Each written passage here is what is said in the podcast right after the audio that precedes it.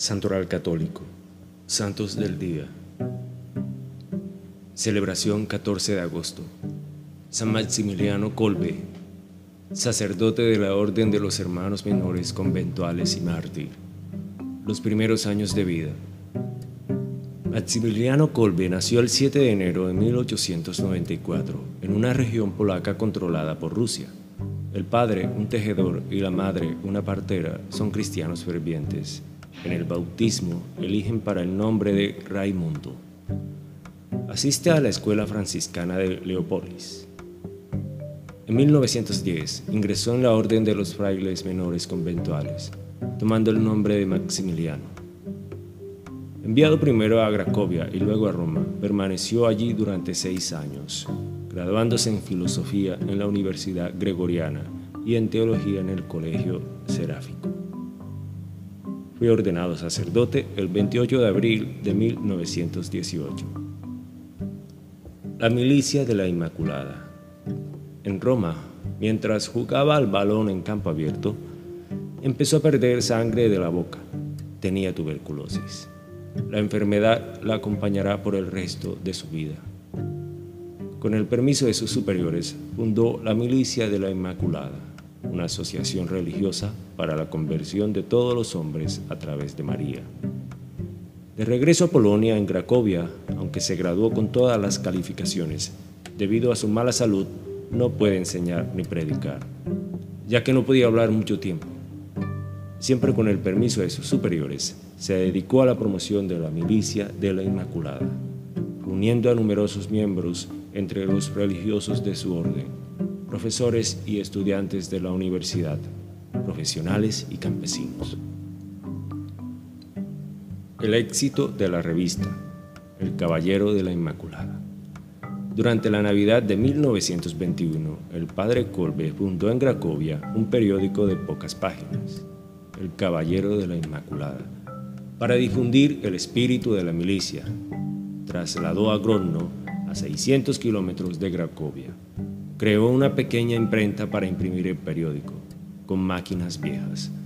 Con esta iniciativa consiguió atraer muchos jóvenes, deseosos de compartir un estilo de vida franciscano, inspirado en María. El periódico se difunde cada vez más. En Varsovia, gracias a la donación de tierras del conde Lubecki, fundó Neapolanok, la ciudad de María. El centro se desarrolló rápidamente desde las primeras cabañas se pasó a los edificios. Las antiguas imprentas fueron reemplazadas por nuevas técnicas de composición e impresión. El Caballero de la Inmaculada pronto alcanzó una circulación de millones de ejemplares, mientras que se crearon otros siete periódicos. La ciudad de María en Polonia y en Japón. Con el ardiente deseo de expandir su movimiento mariano más allá de las fronteras polacas, Kolbe se fue a Japón, donde fundó la ciudad de María, en Nagasaki.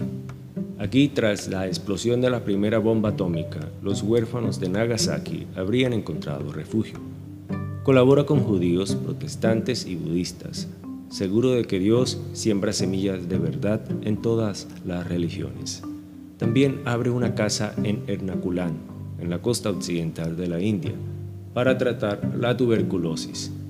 Regresó a Polonia, a Neopolanok. Niepokalanok, refugio para refugiados y judíos. Después de la invasión de Polonia el 1 de septiembre de 1939, los nazis ordenaron la disolución de Niepokalanok.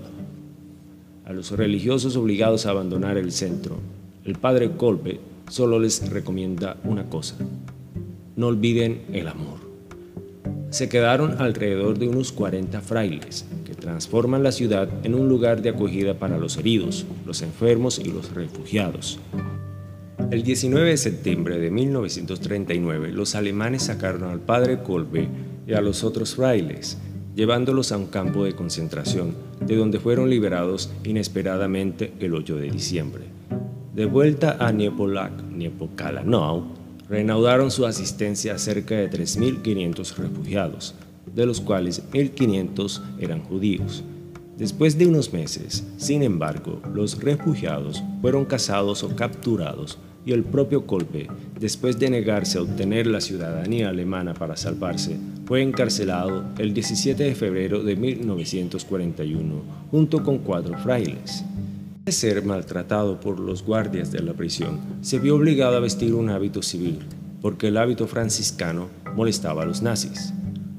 El 28 de mayo fue trasladado al campo de exterminio de Auschwitz, bajo el número 16670 fue puesto junto con los judíos porque era sacerdote y estaba a cargo del trabajo más duro, como el transporte de los cadáveres al crematorio.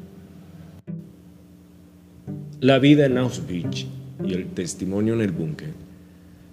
Su dignidad como sacerdote anima a otros prisioneros. Un testigo recuerda, Colbe era un príncipe entre nosotros. A finales de julio fue trasladado al bloque 14, donde los prisioneros se dedicaban a la cosecha en los campos. Uno de ellos logra escapar. Por eso 10 prisioneros fueron destinados por los nazis al búnker de la muerte. El padre Colbe se ofreció a cambio de uno de los elegidos, un padre de familia, su compañero de prisión. La desesperación de los condenados se transforma en oración común dirigida por el padre Colbe. Después de 14 días, solo cuatro permanecen con vida, incluyendo al padre Maximiliano. Entonces los guardias deciden acortar su agonía con una, con una inyección de ácido fenólico. El padre Colbe ofreció sus brazos diciendo, Ave María. Estas fueron sus últimas palabras. Es el 14 de agosto de 1941. Gracias.